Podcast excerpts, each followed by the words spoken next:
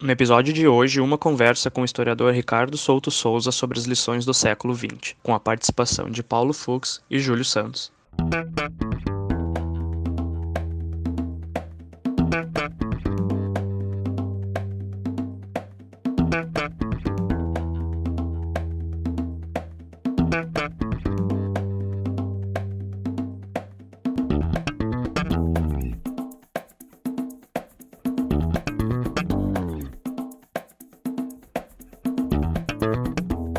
Este é o Tapa da Mão Invisível, podcast destinado àqueles que querem ouvir ideias que abalam sociedades e que não são ditas na mídia tradicional. Bem-vindo, Paulo Fux. Tudo certo, Júlio? Tudo certo, tudo beleza. Bem-vindo, Ricardo Souto Souza. Fala, Júlio. Fala, Paulo. Como é que estamos? Tudo certo. Ricardo Souto Souza está aqui hoje, é um historiador. Ele quer conversar com a gente sobre esse século XX, o que aconteceu no século XX, né? Quem é Ricardo Souto Souza? Ele é um a mosca branca, como se fala no Rio Grande do Sul, né? Aquela coisa difícil de achar. Ele é um historiador que não é esquerdista. 38 anos, natural de Rio Grande, perto da onde eu nasci, banhado pela Lagoa dos Patos Exatamente. Historiador, graduado pela Universidade Federal de Rio Grande, a FURG, e basta. É isso mesmo. Seja bem-vindo, cara. Como é que tá, pessoal? Tudo tranquilo? Nesse episódio nós vamos conversar sobre o século XX, que foi o século da violência política, e nós vamos entender o que, que a violência política desse, desse século passado, o século no qual nós nascemos, é, se diferencia de outras formas de violência e de outros, outros regimes autoritários e ditatoriais que nós conhecemos ao longo da história. É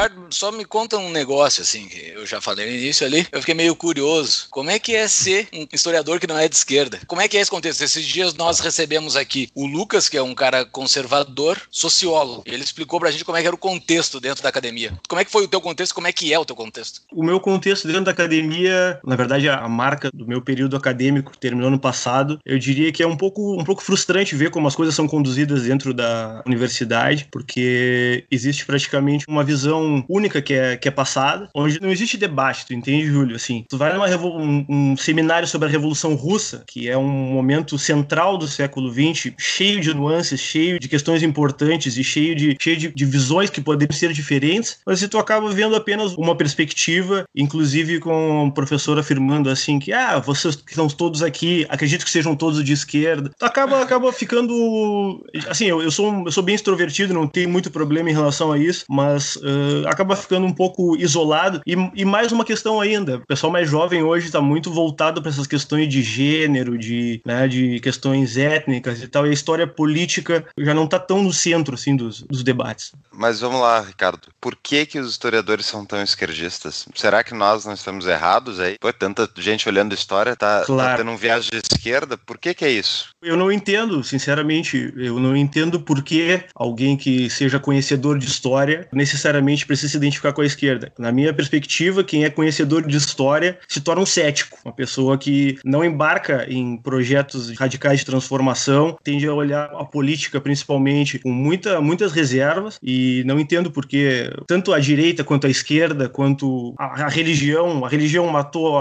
os regimes de direita mataram, os regimes de esquerda mataram. Então não, não entendo por que alguém, alguém que conhece história deva ser necessariamente de esquerda. Mas dentro dessa ideia de que os historiadores são todos de esquerda, ou grande parte, não tem aquela história do historiador deixar de analisar o passado, ou analisar os contextos históricos que passaram, mas ele se colocar dentro de uma perspectiva de que ele é o autor da história. Não tem essa ideia de que eles estão mudando a história. Pelo menos assim, eu nunca participei de uma faculdade de história, eu não uhum. sei como é que acontece aí dentro, mas ao meu ver, olhando de fora, parece que esses caras, esses historiadores, eles querem ser o revolucionário, eles querem ser o ator da história, eles não querem ser aquele cara que está contando a história. Eles estudaram tanto a história, eles olharam tanto os heróis do passado, que eles não querem só analisar os heróis do passado, eles querem ser uhum. os heróis do presente, eles querem ser os agentes, não é mais ou menos isso? É, que existe um grande problema quando se mistura militância com ciência, e a história é uma ciência, não é uma ciência exata, mas é uma ciência que tem seus pressupostos também. Quem mistura militância com ciência acaba gerando distorções. O historiador que, que tem esse tipo de conduta, ele sonega, sonega, omite informações quando aquela informação não, não serve ao propósito político dele e realça outras informações informações quando ele acredita que aquilo pode reforçar a posição dele enquanto esquerdista, tu entende? Qual é a visão científica da história? Explica como é que é o processo científico o processo científico de descoberta da história é que a história sempre se ampara em fontes. A história não se ampara no que eu imagino que foi ou no que eu gostaria que ela fosse, certo? Eu não posso fazer uma afirmação a respeito da história se eu não tenho uma fonte que comprove isso. E se eu tiver outras fontes que contestam aquela afirmação, eu tenho que levá-las em conta também. Posso refutá-las, posso uh, dar, dar um peso maior para uma ou para outra, mas existe um caráter científico na história que é esse, tem que ser amparado em fontes. Claro que a subjetividade do historiador sempre vai entrar, certo? Ninguém é, é, neutro. O problema é a distorção. O problema é a omissão deliberada de algumas situações para reforçar a minha visão de mundo, minha visão política, certo? A minha dúvida, Ricardo, é em relação ao que a gente considera a verdade histórica, né? uhum. né? Porque quanto mais para trás, mais difícil a gente está baseado em relatos, a gente está baseado em contos, descrições que de uma pessoa que muitas vezes já, que muitas vezes não, sempre não vai ser neutra também, vai estar tá descrevendo Sim. a história de acordo com os seus pressupostos. Então, como é que tu consegue destrinchar isso para chegar no que foi de fato que aconteceu naquele momento? É muito difícil chegar na, dentro da história com alguma, alguma, alguma proposta taxativa. Isso foi assim e não se discute mais. Porque cada presente ressignifica o passado, entende? Então, a visão que se tem em 2018 da Segunda Guerra Mundial não é a mesma visão que as pessoas tinham em 1950, entende? Nesse sentido, tem um, um filósofo italiano, um filósofo da história italiano, o Benedetto Croce, que diz que a história é sempre contemporânea, ou seja, nós estamos sempre olhando de um ponto, que é o presente, para trás e geralmente com interesses no presente, não simplesmente no passado. Perfeito. E, assim, por isso que os livros, geralmente os livros mais antigos, eles não, não são datados, eles são reflexo de um determinado momento, de uma determinada visão naquele momento sobre os eventos do passado. A história é dinâmica, ela vai, vai se alterando conforme o andar do movimento histórico. Mas, ok, tu sempre questiona, tu sempre reinterpreta coisas que ocorreram, mas ocorreram algumas coisas que foram de fato tragédias, assim, tragédias, Sim. tragédias absolutas. Não sei se dá pra usar a palavra absoluta dentro de história, tá? Mas assim, tragédias, tragédias mesmo, como foi a China, como foi a Rússia. Hum. E tem gente que defende essas porcarias ainda. Como é que pode, ah. cara? É óbvio, eu sou liberal, sou anti-esquerda, então assim, eu vou sempre ter essa implicância, meu viés vai ser sempre a implicância desses caras. Como é que eles conseguem defender essas coisas ainda? Hoje, se alguém defendeu o nazismo, um cara é execrado de qualquer roda, de qualquer lugar. Uhum. Não tem lugar que ele consiga uhum. defender o nazismo, porque aquilo é óbvio que foi uma porcaria para a sociedade. Mas como é que tem gente, como é que existe a lógica de conseguir defender o Stalin, embora ele tenha boas intenções? A história do Stalin, ele tinha boas intenções. O Hitler também tinha as intenções dele, mas uhum. o Stalin tinha as boas intenções, mas gerou muita morte. Aquilo foi uma desgraça absoluta. Como é que tem gente dentro da tua faculdade que defende isso? Só para o politicamente correto, me faz ter que dizer boas intenções para aquilo que ele queria fazer, né, Júlio? Não para Exato. ele tinha as intenções dele. Júlio Paulo, Júlio defendeu vamos, Stalin. É. Vamos começar com um exemplo disso que tu está dizendo, Júlio. É, no ano passado, durante as pré-candidaturas para a presidência da República, a Manuela Dávila foi ao Roda Viva, certo? E ela foi indagada sobre a relação histórica comprovada, primeiro em defesa do, do Stalin, depois o partido se volta volta a Mao Tse Tung. No final, quando a China se converte, tem uma certa abertura, abertura econômica, PCdoB se vira para o Enver Hoxha, ditador da Albânia. E ela é questionada, ela é questionada pelo condutor do programa, o que, que ela tinha a dizer a respeito dessa relação histórica do partido com esses ícones do comunismo mundial. E ela afirma, afirma simplesmente o seguinte: não, foram ciclos de muita violência, tempos de muita violência, e ela deveria ter sido apartada naquele momento, porque tempos não matam ninguém. Tempos não eliminam milhões de pessoas. O que elimina milhões de pessoas são homens com ideias erradas e poder para colocar em prática essas ideias erradas. Essa é a tragédia do século XX. Né? Então, ela não só não teceu nenhuma crítica a Stalin, como ela diz, não, mas ele ajudou a ganhar a guerra do Hitler, ou seja, ela ainda deu uma contemporizada. Então,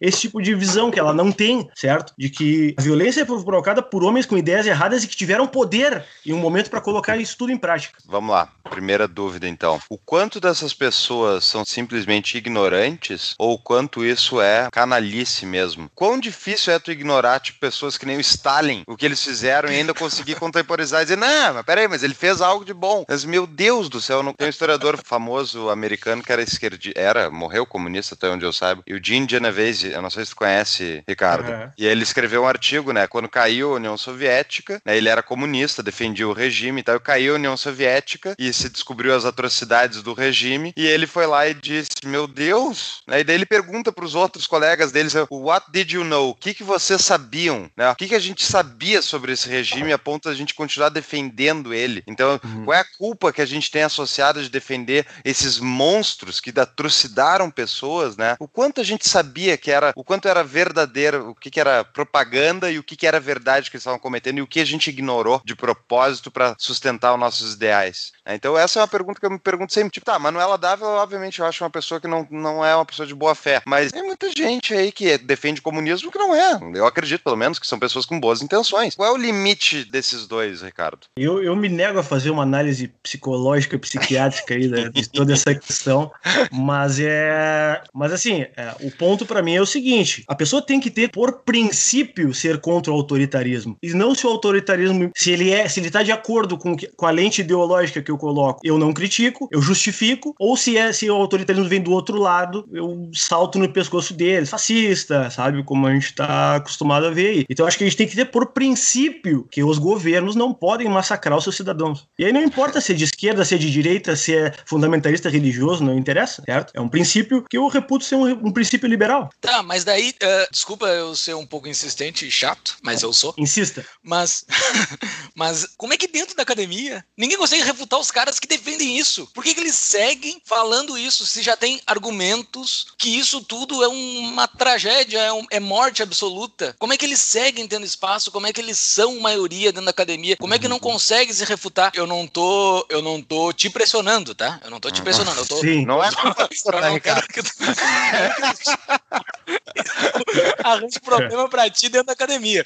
Eu só tô dizendo que esses caras conseguem, cara. Como é que acontece isso, cara? Como é que, como é que eles não querem um ostracismo de que eles estão defendendo uma baboseira? Não tem ninguém mais na academia defendendo a terra plana. Existem pessoas Sim. que defendem a terra plana, mas não estão dentro da academia, porque eles não são aceitos dentro da academia, porque isso é uma besteira. Como é que essas besteiras ainda são aceitas dentro da academia? Isso é que me preocupa. Assim, é só um desabafo, tá? Tu pode nem querer Claro, claro. É que, na verdade, o que domina não é tanto uma imposição, uma imposição de um ideário comunista. O que domina é uma mentalidade anticapitalista, entende? Então, esse acaba sendo um pouco um efeito colateral, assim, mas o centro, o centro da coisa toda é ser anticapitalista, ou seja, capitalismo é exploração, é um regime a ser superado, enfim, é por aí que a coisa anda.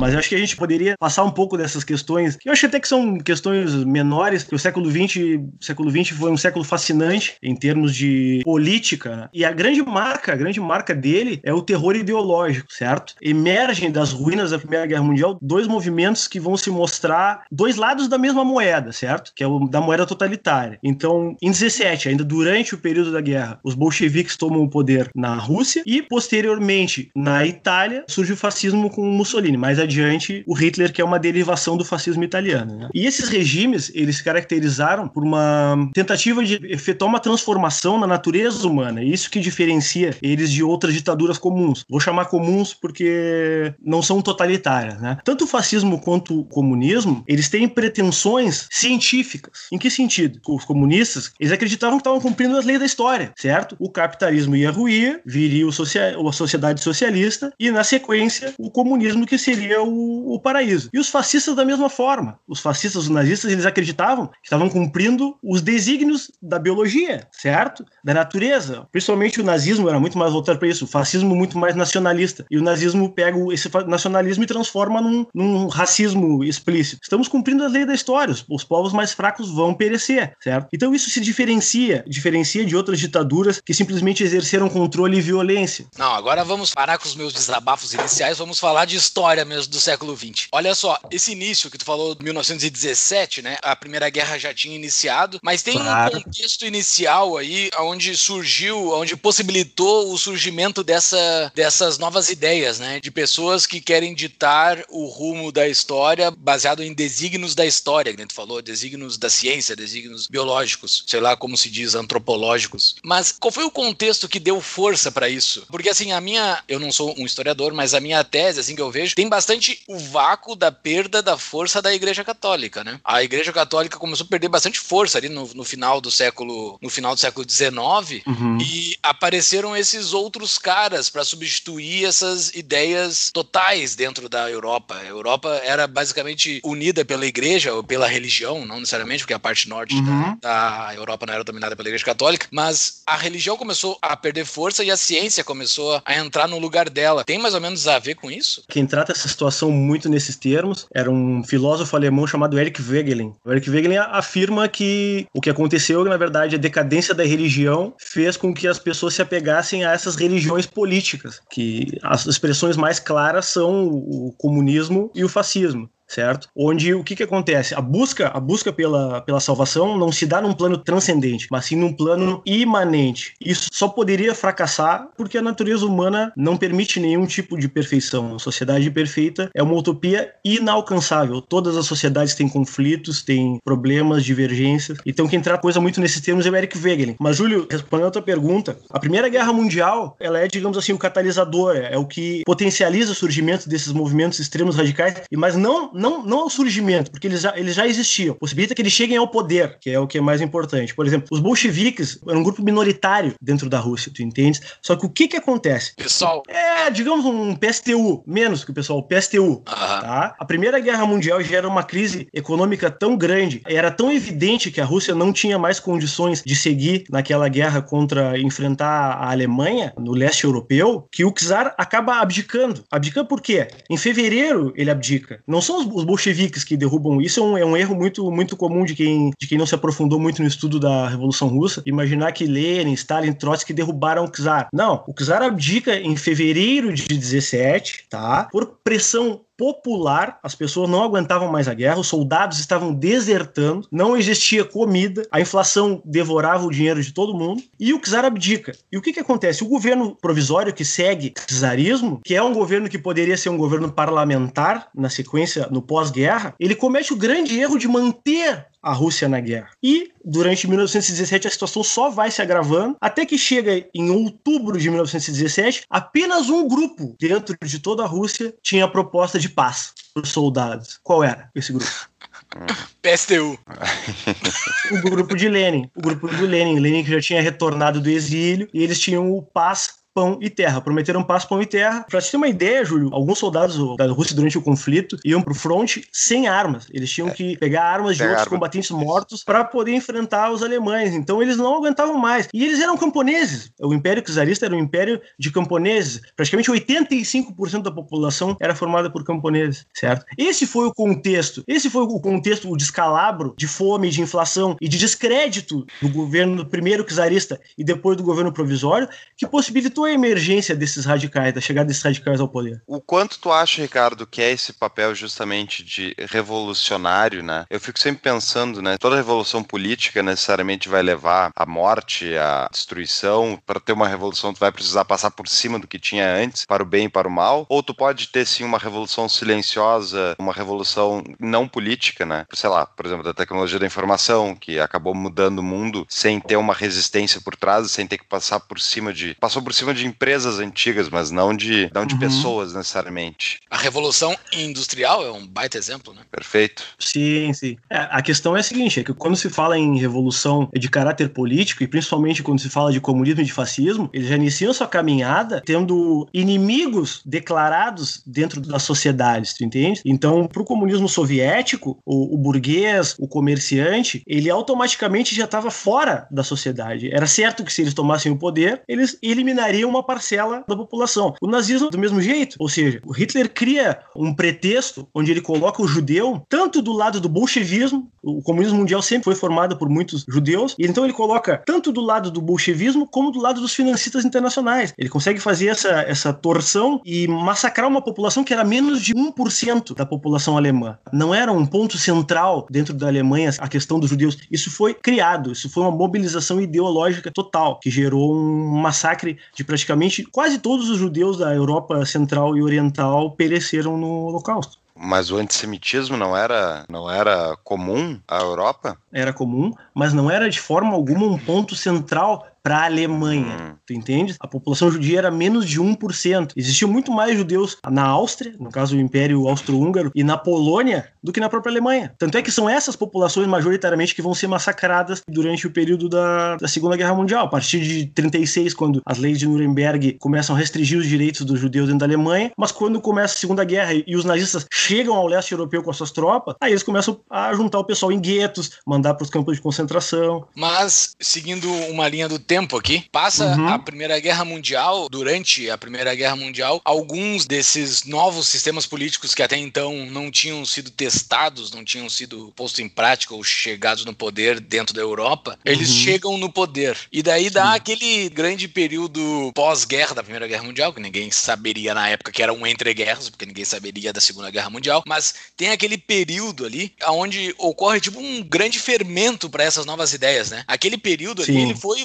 fundamental para se espalhar tudo isso, né? E a Segunda Guerra Sim. catalisando esse período. O que aconteceu ali naquele período ali? Na verdade, Júlio, a situação como termina a Primeira Guerra Mundial, até vou discordar um pouco do que tu disseste de que ninguém sabia que haveria uma Segunda Guerra. Não, a percepção deles era de que vai ter outra guerra porque como ter, ah, é? a forma como terminou, claro, porque a forma como terminou a Primeira Guerra Mundial uh, já dava indício. Por exemplo, a Alemanha com o Tratado de Versalhes, ela sofreu toda a culpa pela guerra. Eles tiveram restrições militares econômicas, territoriais. Isso para ser, uh, digamos assim, usado como pretexto por um radical, essa exploração do ressentimento. Olha, fomos traídos, perdemos tudo, levamos toda a culpa. A Alemanha foi rebaixada a uma nação de segunda categoria. Isso é um, é um prato cheio, certo? A Itália é a mesma coisa. A Itália termina do lado dos vencedores. Mas, nas conferências que seguem a Primeira Guerra Mundial, a Itália não tem ganhos territoriais, entende? Então Mussolini, da mesma forma, explora esse ressentimento de que, olha, não estão respeitando a Itália, a Itália precisa retomar sua grandeza. E, claro, a crise econômica que segue uma, uma guerra mundial que também acaba acirrando esses conflitos sociais, certo? Mas vamos voltar antes, até porque faz tempo que muita gente estudou história. Nos lembra, uhum. Ricardo, qual foi a origem da Primeira Guerra Mundial? A Primeira Guerra Mundial ela tem origem nas disputas, eh, nas disputas imperiais, nos, nos impérios. Digamos assim que a Alemanha e a Itália, como elas se unificam tardiamente, elas perderam um pouco de espaço nessa, nessa disputa mundial por zonas de influência, digamos assim, de dominação mesmo. A África, por exemplo, ela foi repartida pelas potências europeias no final do século XIX. É, esse, esse, mapa de nações africanas que nós conhecemos é um mapa desenhado praticamente de forma arbitrária, aleatória, certo? Isso fez com que, inclusive, dentro da África, eles tenham colocado dentro do, dos países etnias diferentes, etnias que são inimigas, o que gerou várias guerras civis, enfim. Não sei se os mapas atuais continuam assim, mas os mapas antigos da África, era literalmente, podia ver onde é que aqueles caras tinham passado uma régua em cima Sim. do território onde é que tinha que ser feita a divisão. Tipo, tinha uma uhum. cordilheira, coisa ali. Ou seja, ninguém foi lá, o cara pegou o mapa e desenhou com uma régua. Aqui é teu e aqui é meu. Exatamente. Então, então esse expansionismo, esse expansionismo ele chegou num limite onde já não existia mais para onde ir, para onde distribuir essas áreas de influência. Então, era certo que em algum momento, dentro da própria Europa, esses, esses, impérios entrariam em conflito e aí se inicia a Primeira Guerra Mundial. Mas foi a Alemanha que deu o primeiro ataque, não foi? A Alemanha atacou, já, já existia um sistema de alianças dentro da Europa. O assassinato do arquiduque Francisco Ferdinando lá na região da. da Gravilo Príncipe. Disparou exatamente. É, opera isso, exatamente. O, o, grupo Mão Negra, né? Mas isso, na verdade, era um, algo que já estava esquentando. Foi só a gota d'água, esse assassinato do, do Francisco Ferdinando. Perfeito. E então, depois da Primeira Guerra Mundial, esse Tratado de Versalhes que a gente bem pontuou, a Alemanha perde uma zona produtiva bem significativa, inclusive, para eles, né? Que é, Sim, para a França. Para a França, exatamente. Essa é realmente muito explorada pelo Hitler depois, né? E era uma das primeiras coisas que, se não me engano, eles, eles recuperaram ao iniciar o recuperaram recuperaram, claro, porque é, é, interessante observar essa Alemanha dos anos 20, que ela era uma, era uma Alemanha com pluripartidarismo, certo? A chamada República de Weimar, mas uh, ela não conseguia, ela não conseguia se equilibrar de forma moderada, porque as crises econômicas e todo esse contexto que foi imposto pelo Tratado de Versalhes fizeram com que os grupos radicais começassem a disputar poder dentro do país. Então surgem o Partido Comunista Alemão era muito forte e o movimento nazista que também surge nesse, nesse contexto. Então, digamos assim, são duas forças extremas tentando solapar uma frágil democracia representativa. Até que em 1933 eles conseguem, conseguem chegar ao poder nazista. Nazismo é de direita ou de esquerda? que nem teve um debate muito acalorado ano passado na internet. Paulo, eu vou te ser bem sincero. Na minha opinião, não tem muita relevância discutir se o nazismo é de esquerda ou de direita. É muito mais importante entender se o Hitler tinha uma mentalidade revolucionária ou se ele era um sujeito moderado, ah, se ele era um engenheiro social ou não é muito mais importante do que determinar se ele era de esquerda ou de direita. Não resta a menor dúvida que alguém que tinha um, que tinha um projeto para a Alemanha, para a Europa e para o mundo é um revolucionário. Não era um revolucionário marxista, embora ele tenha ficado fascinado com os métodos que foram implementados na União Soviética com o Partido Bolchevique, ele repudiava o marxismo, entende? Por que, que ele repudiava o marxismo? Porque o marxismo é uma ideologia internacionalista, certo? Que não servia aos propósitos nacionalistas da Alemanha. E ele enxergava o marxismo como uma ideologia de judeus. Karl Marx era judeu, certo? E daí nessa nesse vácuo de poder, a Alemanha completamente doida, não tinha mais poder, tinha caído os os como é que era os, os imperadores deles lá, o É, o império termina com o final da Primeira Guerra Mundial e se transforma em uma república. A Alemanha vira uma república Exato. no final da Primeira Guerra Mundial. Sem tradição republicana, sem Sim. os caras não sabem para onde ir, os caras vêm um estado formado do nada, semelhante a um determinado país que fez em 1988. Uhum. Chega um estado formado do nada, os caras não têm rumo, não têm para onde ir, daí aparece um cara que dá a solução para aquele ressentimento de Versalhes. Eu Sim. sou então e eu vou vingar esse ódio que tá dentro do coração uhum. de vocês aí. E daí ele, ele chega no poder. Essa chegada do poder dele, ele teve aliados, né? Ele teve aliados fortes. Tu não consegue chegar nesse poder todo sem não. ter grandes aliados, né? Tanto é que ele consegue via voto chegar a chanceler, né? Claro. É, Júlio, ele chega, ele chega ao poder, na verdade, num misto entre pressão e voto certo? Mas o, como é que ele consegue angariar muito apoio nos grandes industriais alemães? Como ele consegue isso? Porque no pós-Primeira Guerra Mundial, existiram vários movimentos de tentada de implementação de um regime soviético dentro da Alemanha. E isso gerou muito medo, muito medo em setores, em setores médios. Obviamente, os industriais jamais iam tolerar um regime da União Soviética porque eles sabem que ele e a família, e a família inteira seriam fuzilados ou mandados para um campo de trabalho forçado. Então é nesse sentido que os industriais abraçam Hitler. Ele mantém a propriedade privada, mantém um capitalismo orientado pelos interesses nacionais. Tanto o comunismo como o nazismo e o fascismo são antiliberais. Embora o Mussolini, por exemplo, tenha feito uma, uma miscelânea, você busca os, os discursos do Mussolini no YouTube, ele faz uma miscelânea de afirmações. Ele primeiro, ele começa dentro do movimento socialista, depois ele se diz um liberal, depois ele vem com a história de tudo dentro do Estado, nada contra o Estado e faz esse regime de acerto social, de evi evitar que os conflitos sociais se transformassem numa revolução. Ele pega os trabalhadores de um lado, ele pega os industriais do outro, diz, não, vamos nos abraçar e caminhar todos no mesmo sentido. Essa é a definição mais clássica do, do fascismo. E o Getúlio Vargas era o nosso pequeno, pequeno fascistinha aqui por uma época que realmente ele, ele sabia fazer a mesma coisa, né? Conseguiu unir mais ou menos os dois. Mas o, o meu ponto, é tu falou uma coisa muito interessante, né? O medo dos industriais alemães com o comunismo fez com que eles se abraçassem no fascismo, né? Então a, a anticomunista estou do lado. E uhum. tem o Douglas Case, que eu já citei aqui antes, ele fala que ele não estuda nada de atualidades, de história, é um investidor internacional. Ele sempre fica estudando história antiga clássica, enfim, coisa, e ele fala que a história se repete, né? Porque as motivações humanas são parecidas embora os meios sejam diferentes. E agora tu pensa, quando eu vejo pessoas, por exemplo, defendendo a intervenção militar, né, por medo, o STF é comunista uhum. e coisas do tipo, uhum. e nossa bandeira jamais será vermelha, que bom, eu também não quero que o Brasil vire comunista, mas aí eu vejo que tem a própria apoio de, de um lado pequeno, talvez, mas o lado do, dos milicos, do, do Bolsonaro, tem um pouquinho desse, dessa vontade, olha, vamos botar os milicos aí, vamos fazer uma, um Estado presente, mas que não vai deixar a gente virar comunista.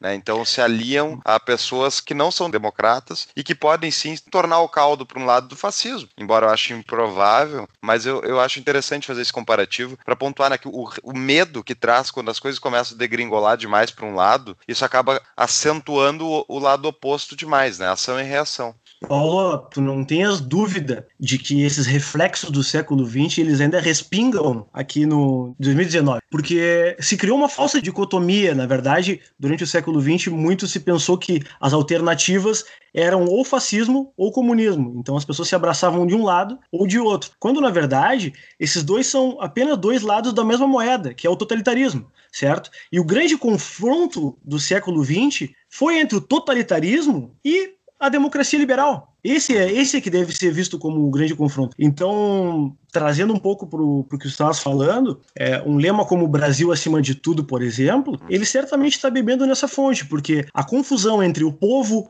e a nação, a nação e o Estado, o Estado e o governo, o governo e o governante, ela é muito fácil de fazer. Daqui a pouco, quem está atacando o Bolsonaro se transforma no inimigo do Brasil. Essa é uma mobilização que aconteceu, aconteceu na época de Vargas, certo? Ou seja, quem atacava a ditadura do Estado Novo estava contra os trabalhadores brasileiros. O período Lula era assim, né? Buenas, pessoal. Deixa eu fazer uma interrupção aqui só para lembrar os nossos queridos ouvintes de que temos anunciantes nesse programa. E o anunciante é a Cap Rate. Pois então, lembra da Cap Table? Os mesmos empreendedores da Cap Table abriram uma outra opção de investimentos renda fixa através do mercado imobiliário. E o projeto atual, por exemplo, está pagando 12% de rentabilidade anual. Conheça em www.caprate.com.br. Cap é C-A-P, Casa André Paulo, rate.com.br. Seguimos a programação. Mas essa nova política que surge no século XX, essa política da violência, essa, ela surge com uma possibilidade de uma, de uma escala de matança absurda, assim, né? Embora já tivesse tido governos extremamente violentos antes do século XX, durante o século XX, com o avanço das tecnologias, com o avanço de métodos políticos e tudo mais, eles ganham uma escala absurda e chega na Segunda Guerra Mundial, né? Que ali é a carnificina absurda, valendo, né? Ali se mata muita gente. A gente já falou bastante aqui no episódio que a gente fala do Banco Central. Talvez o instrumento Banco Central seja o grande financiador dessas duas guerras, por isso que foi possível fazer essas uhum. duas guerras. Mas essa morte, essa carnificina foi gerada por teorias políticas, né? Por tentar trazer o paraíso para a Terra. O paraíso não está mais lá depois da tua morte, o paraíso está agora. E esses caras conseguem uh, e, e, entram em conflito nessa Segunda Guerra Mundial. Tá Hitler de um lado, abraçado com os abraçado com os italianos de Mussolini, abraçado com os loucaços lá do Japão, que se atiravam de avião em cima dos barcos, e do outro lado as democracias liberais, que mataram gente demais também, mataram muita gente. Estados Unidos chegou matando para valer. Essas mortes todas que ocorreram na Segunda Guerra Mundial nos livraram de algo pior, assim? Valeu apenas a Segunda Guerra Mundial? Os Estados Unidos entrando nessa Segunda Guerra Mundial, uh, Inglaterra, se tivesse sido tomado por essas, por essas ideias absurdas, o mundo hoje seria outro. Eu tô elocubrando aqui, sabe? Porque assim, foi uma claro. carnificina, foi a maior máquina de morte que o ser humano já fez, foi a Segunda Guerra Mundial. Você matou gente adoidada, era, era não industrial. Não? Não foi a Segunda Guerra Mundial, claro que não. Foi a China maoísta, matou mais gente. Não foi, Ricardo. Matou China mais gente a Segunda sim, Guerra sim. Mundial toda? Sim. Segunda Guerra Mundial foram 50 milhões de pessoas, não foram?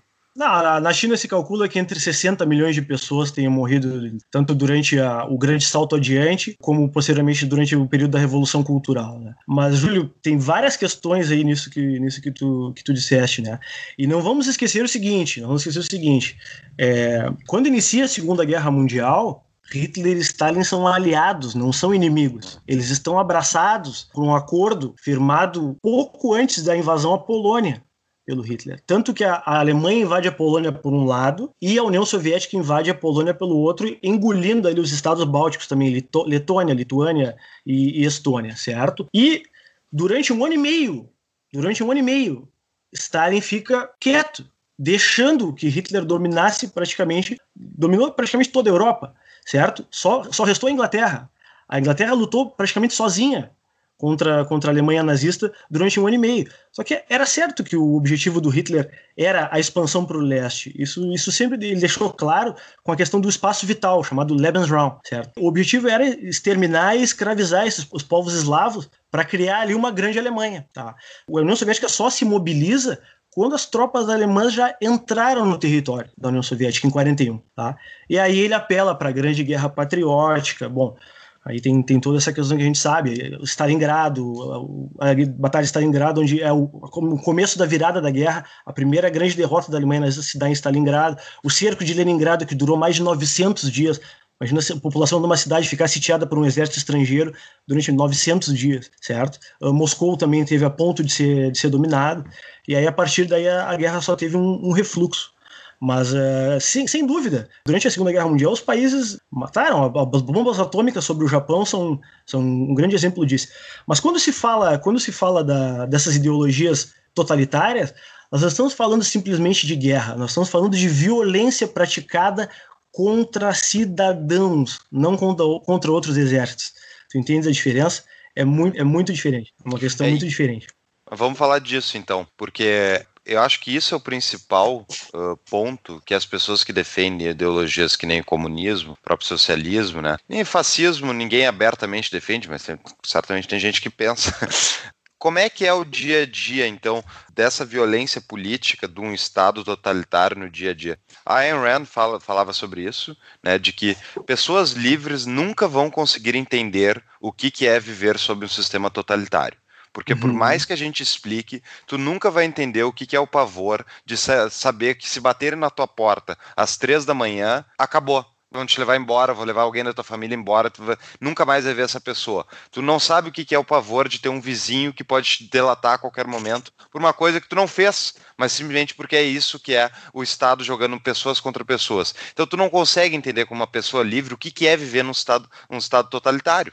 Mas vamos lá, em teoria, tenta nos explicar então, Ricardo. Ah, o que significa ser um Estado totalitário é um Estado que tenta exercer o controle sobre todos os aspectos da vida da pessoa, certo? Econômico, político, social, filosófico. Uh, vou, te dar um exemplo. Uma ditadura convencional pode existir controle sobre a imprensa, certo? Você coloca sensores nos jornais uh, ou nos, nos sites de informação, Aí o censor vai lá e diz: olha, isso aqui vocês não podem publicar, porque por tal motivo, isso, isso e aquilo. No Estado totalitário, a informação só provém do próprio Estado. Então, essa é uma grande diferença. As pessoas são controladas no tipo de livro que leem, nos comentários que fazem, nas piadas que fazem, certo? Eu conheci fazendo um trabalho aqui de uma pesquisa aqui em Rio Grande, um, um senhor que é romeno, a família dele continuou vivendo na Romênia quando a Romênia se transformou num estado comunista. Então, ele me contou que um tio dele ficou seis meses preso por fazer piadas contra o regime romeno. É esse o nível da coisa, tu entende? É um nível de paranoia e de denuncismo. Tu denuncias o teu vizinho primeiro para que ele não te denuncie. É, é, esse o nível que chega a coisa, certo? Assim, ó, uma ditadura convencional, ela vai perseguir os seus oponentes. Uma ditadura totalitária vai obrigar todas as pessoas a participarem da farsa, porque é uma farsa. E essa questão da farsa, por exemplo, hoje, um exemplo disso é, se quiserem, podem olhar o, as gravações de quando morreu o Kim Jong-un, isso, o pai do atual, uhum. né? E eram todas aquelas pessoas na capital chorando, né? Aquele, aquele choro falso, né? Milhares e milhares de pessoas chorando, né? Abre aspas aí. Aquilo é obviamente montado e falso. Exato. Observa como todas as pessoas choram da forma igual, balançam a cabeça. Chega a ser engraçado, de tão patético é. que é. Aqui, eles estão obrigados a participar daquela encenação, entende? E, e, o impressionante é que eu fico pensando o quanto elas sabem, né? O quanto elas sabem do que realmente está acontecendo fora. Por exemplo, pega no caso da Coreia do Norte hoje, mas pega num, nesses sistemas que a gente estava falando da Europa, né? O quanto as pessoas estão completamente alienadas pelas ferramentas de um Estado totalitário, né? O Marx, engraçado, o Marx falava em alienação, mas tu pega e tu põe alienação em relação às pessoas, o quanto tu consegue limitar o conhecimento da pessoa para que ela não saiba o quão encaixotada ela tá. É que sabe como funciona isso aí, Paulo? Quando se instala um regime desses, os primeiros que conheceram outros tempos, eles acabam, acabam ou sendo eliminados ou silenciando, certo? Mas as gerações futuras, as gerações futuras já crescem dentro desse ambiente de mobilização ideológica permanente, dessa questão de, ó, estamos cercados ou pelos capitalistas, ou pelos, pelos vizinhos, ou existe uma conspiração de judeus para acabar com o nosso país, algo do tipo. Eu vou te dar um exemplo, vou te dar um exemplo. Tu sabes que muitos dos soldados soviéticos que entraram na Europa durante esse, esse movimento de combater as tropas nazistas já em refluxo, quando eles voltaram para a União Soviética, eles foram mandados para o Gulag. Por quê? Eles, eles, tinham visto na Europa que tudo que o regime propagava como a grande civilização soviética de desenvolvimento e bem-estar estava muito abaixo em padrões civilizacionais do que já se tinha na Europa naquela época. Então os caras foram mandados para o Gulag, como forma de se reeducar do que eles tinham visto. Eles acreditavam que o único metrô que existia era o de Moscou, no mundo, certo? Então é esse, esse o nível do, do Estado totalitário, é o controle sobre, não só sobre o corpo, mas sobre a mente.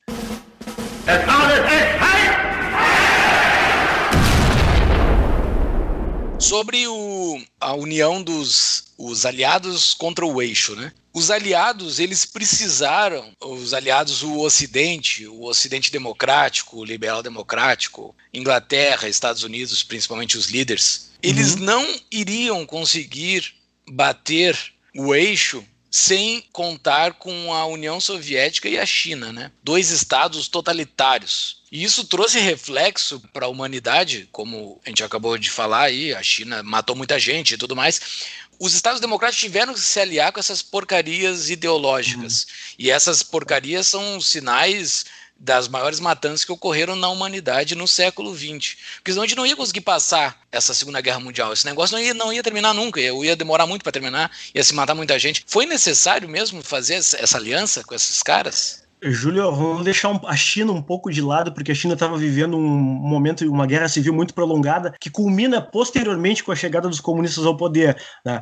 Mas, a, digamos assim, que em história a gente não trabalha com o se. Se não tivesse se aliado, mas vamos fazer, uma, vamos fazer uma, uma, um exercício aqui, contrafactual, digamos assim. Possivelmente não fosse a invasão do Hitler à União Soviética, onde ele mobilizou uma quantidade enorme de tropas e enfrentou o exército russo se ele não tivesse invadido a União Soviética, possivelmente a Europa inteira teria sido tomada por um regime uh, nazista ou aliado aos nazistas, certo? Talvez custasse muitas décadas, se houvesse interesse, por exemplo, dos Estados Unidos em, em realizar uma invasão à Europa e tentar retomar isso, talvez fosse possível. Claro, a megalomania do Hitler contribuiu muito para isso aí. O sujeito imaginou que era possível combater a Inglaterra ao norte, combater o desembarque dos, dos aliados, guerrear no norte da África e ainda invadiu a União Soviética, que era um gigante, uma área praticamente três vezes a área do Brasil. Três vezes a área do Brasil.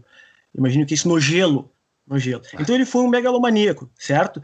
Agora, essa aliança foi uma aliança muito, muito de ocasião. O, o monstro tinha tomado conta do centro da Europa, certo? Então, olha, vamos aliar aqui com esses caras que são um pouco mais periféricos, embora o Churchill, por exemplo, sempre tivesse sido um anticomunista, ele sabia o que, que ia acontecer se o Exército Vermelho derrotasse Hitler. Em grande parte, ele conseguiu derrotar. E qual foi a consequência disso? A Europa Oriental, praticamente todinha, caiu sob a esfera de domínio soviético, certo? com os estados chamados estados satélite. Essa foi a consequência da aliança dos aliados Inglaterra e dos Estados Unidos com a União Soviética. Isso e só agora... termina em 1989.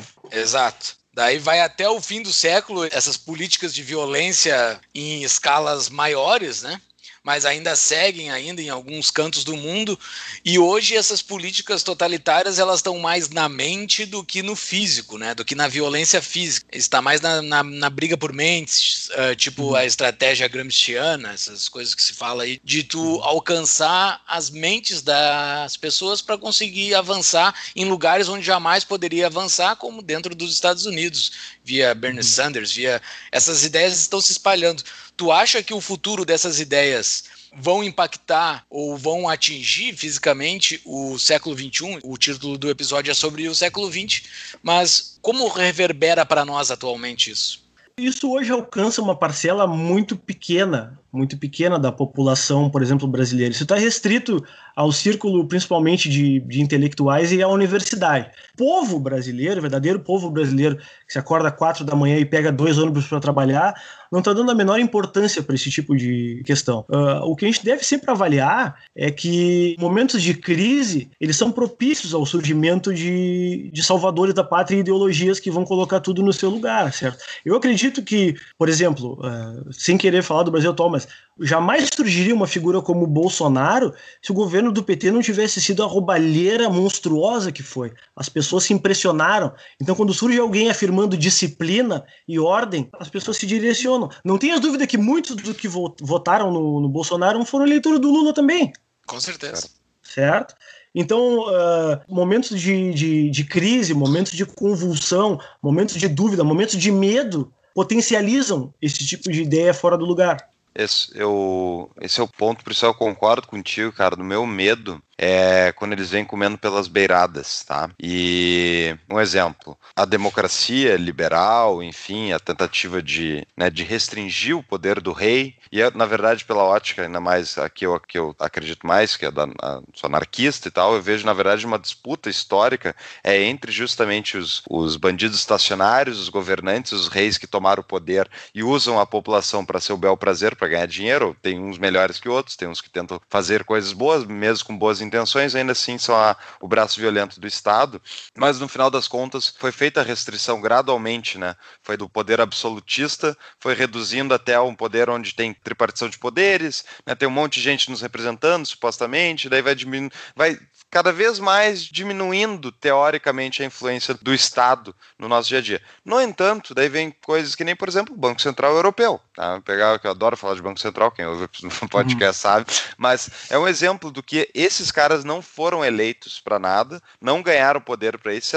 E se a esquerda soubesse o poder que o Banco Central tem, se eles fizessem ideia do poder que esses caras têm, eles não ficariam lutando contra o capitalismo, eles lutariam contra o Banco Central. Uh, e esse é o meu medo, entendeu? No momento, pega 2008. 2008 foi criado por um banco central, o Federal Reserve americano. Depois o, o da, da Europa também. Mas o meu ponto é: as políticas econômicas não eleitas, não aprovadas pelo povo, acabaram impondo uma crise gigante. E isso levou a fenômenos que nem Donald Trump, ao meu ver, e também o próprio Bernie Sanders nos Estados Unidos. E o meu medo é essas novas crises econômicas que justamente não foram feitas através de revoluções e tal, foram simplesmente burocratas no poder exercendo seu poder, nos levem a uma nova crise e daí sim a gente desande a maionese. Porque realmente, no dia a dia, tá, tem quantos comunistas a gente conhece? São poucos. Né? Quantos fascistas? Poucos.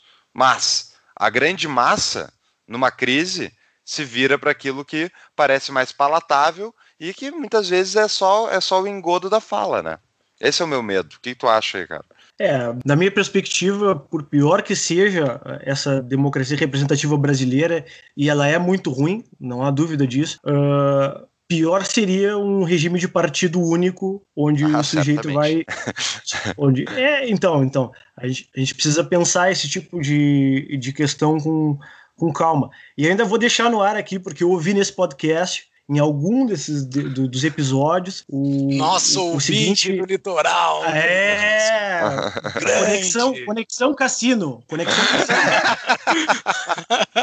eu ouvi um famoso anarcoliberal que eu conheço, eh, mora em Porto Alegre, uh, criticar, por exemplo, que as ideologias como o comunismo, por exemplo, ela é proibida na Polônia, né? Eu só, eu só queria deixar, deixar. Ah, eu não, eu e Paulo, não, chegou. Isso, é verdade, verdade. É, verdade. esse chegou a, a, a, comentar algo nesse sentido, assim. É, uhum. Eu queria deixar, deixar só a reflexão é, de se de fato esse tipo de ideia pode circular em uma sociedade, uma, um tipo de ideologia que prega o extermínio de algum setor social, certo? Uh, porque amanhã ou depois alguém pode, alguém pode acreditar que, como já aconteceu nesses, nesses movimentos que nós analisamos aqui, uh, acreditar que isso daí é a solução. Amanhã vai surgir algum, pode surgir uma ideologia que te diga que ah, mas esse, o, a culpa do, do, subdesenvolvimento brasileiro são os liberais. Se nós chegarmos ao poder, os liberais vão ser fuzilados. E aí vocês já sabem, já sabem o que, que vai acontecer. O meu medo é quem é que decide o que, que pode e o que, que não pode entrar, entendeu? Por claro. esse é o meu medo. Claro, Paulo, mas aí eu te trago o seguinte, eu te trago o paradoxo da tolerância do, do Karl hum, Popper. Isso. O Karl Popper te diz o seguinte: olha, nós devemos ser tolerantes, aceitar quem pensa diferente, aceitar. Mas eu não posso tolerar quem é intolerante, porque esse intolerante vai destruir a própria tolerância, tu entende? Então a gente deve ser tolerante até, até a segunda página. No momento em que existe algum, algum tipo de pregação de extermínio social, aí já não pode mais ser tolerante, na minha perspectiva. Bom, bom ponto. Bom ponto. Mas Karl Popper é o inspirador do George Soros e tu é um financiado pelo George Soros. ah, só eu tô... Queria eu, queria eu ser financiado pelo George Soros e pela Fundação Rockefeller. Como foi historiador, como foi um historiador marxista muito conhecido chamado, chamado Eric Hobsbawm, e que ele assume isso na sua própria autobiografia Tempos Interessantes. Cara, impressionante isso, né? Mas então tá, tu tens ótimas dicas de livro para nós, né? Sobre esse tema. Ótimas mesmo. Ah, temos dicas de livro aqui, então. O primeiro livro que eu indicaria é um livro já bastante clássico, da Hannah Arendt, Origem do Totalitarismo, Antissemitismo, Imperialismo e Totalitarismo. Uma filósofa judia alemã que se radicou nos Estados Unidos e fez um estudo muito interessante sobre, sobre as, as consequências, tanto econômicas como, como filosóficas, da Alemanha nazista e da União Soviética de Stalin. E o outro livro que eu gostaria de indicar se chama O Diabo na História, Comunismo, Fascismo e Algumas Lições do Século XX, de um cientista político romeno chamado Vladimir Tismanean. Tá? Onde ele faz um compêndio filosófico e histórico de, de todos esses movimentos totalitários que deixaram como saldo no século XX milhões e milhões de cadáveres. Muito bom, ótimo, anotado. Essas referências, uh, algumas outras que a gente falou, tanto do Eric Waglin, o do que o Ricardo falou, o Eugene Genovese que eu falei, a citação da Ayn Rand, vai estar tudo nas show notes, assim como os livros com um link para comprar pela Amazon. E é importante ressaltar que se vocês comprarem pelos nossos links da Amazon, a gente ganha um din-din para manter as luzes acesas. Bom, Ricardo, eu adorei o papo, acho que tu tem um conteúdo impressionante e a gente tem muito conteúdo ainda para falar, porque a gente só faz, falou das guerras, né? A gente nem, nem entramos na China e a China em si é um capítulo à parte desse totalitarismo que foi o século XX em vários, em vários países, né? Então acho que isso fica, fica aí pendurado para próximo próxima vinda tu, então a conexão cassino e E, e eu acho que é isso. Júlio tem. Vamos às considerações finais. Ricardo, muito obrigado, foi sensacional esse papo. Poder falar com alguém da minha terra, litoral do Rio Grande do Sul, esquecido litoral do Rio Grande do Sul, que ninguém do resto do Brasil faz ideia que existe, mas existe e é muito belo. Cara, muito obrigado por esse papo. A gente tem muito papo para falar mesmo. O Fux falou sobre história mundial, mas tem muita coisa da, da, da, história do Brasil que eu adoro conversar. Eu sou um palpiteiro, eu sou eu só leio por conta, não, não faço a mínima ideia e gosto de conversar com pessoas que sabem mais do que eu, como tu, assim. Muito obrigado por esse papo papo. Só vou deixar umas considerações finais aqui para quem está nos ouvindo. Apoie o nosso projeto no site do Apoia-se. apoia.c barra tapa da mão invisível. Faça uma contribuição lá e ajude a manter as luzes acesas, como disse o Paulo. Acesse nossas redes sociais no Instagram, Facebook, Twitter, para ficar sabendo sobre a divulgação de novos episódios. Nos sigam em Spotify, SoundCloud ou iTunes, onde você achar melhor de nos ouvir. Tapa da Mão Invisível também. E todos os nossos episódios e show notes, como o Paulo disse, estão no nosso site www.tapadamãoinvisível.com.br. Ricardo, as tuas considerações finais. Ah, minhas considerações finais são basicamente no sentido de agradecer vocês, Paulo, Júlio, obrigado pela oportunidade. Esse encontro foi possibilitado aí por um amigo em comum que eu tenho ah, com, com, o Paulo. Tem que né? agradecer também. Isso. Então, valeu, pessoal. Estamos à disposição aí para outros episódios. Eu quero agradecer, fazer um agradecimento ao Rodrigo Teleche, que nos apresentou o Ricardo. E eu já falei pro Ricardo que ele, ele pode criar um problema para si mesmo, né? Como não tem historiador anticomunista por aí, e um cara com conteúdo ainda é capaz, é capaz de, de chamar atenção. Esse é, esse é o perigo, Ricardo. Eu espero que. O chame... perigo é dar certo. O perigo é dar certo. Esse é o ótimo risco a se correr. A... Exato. O Rodrigo Teleche achou a mosca branca. Parabéns, Rodrigo. Valeu, Muito pessoal. obrigado, então, pessoal. Um, um forte abraço. abraço.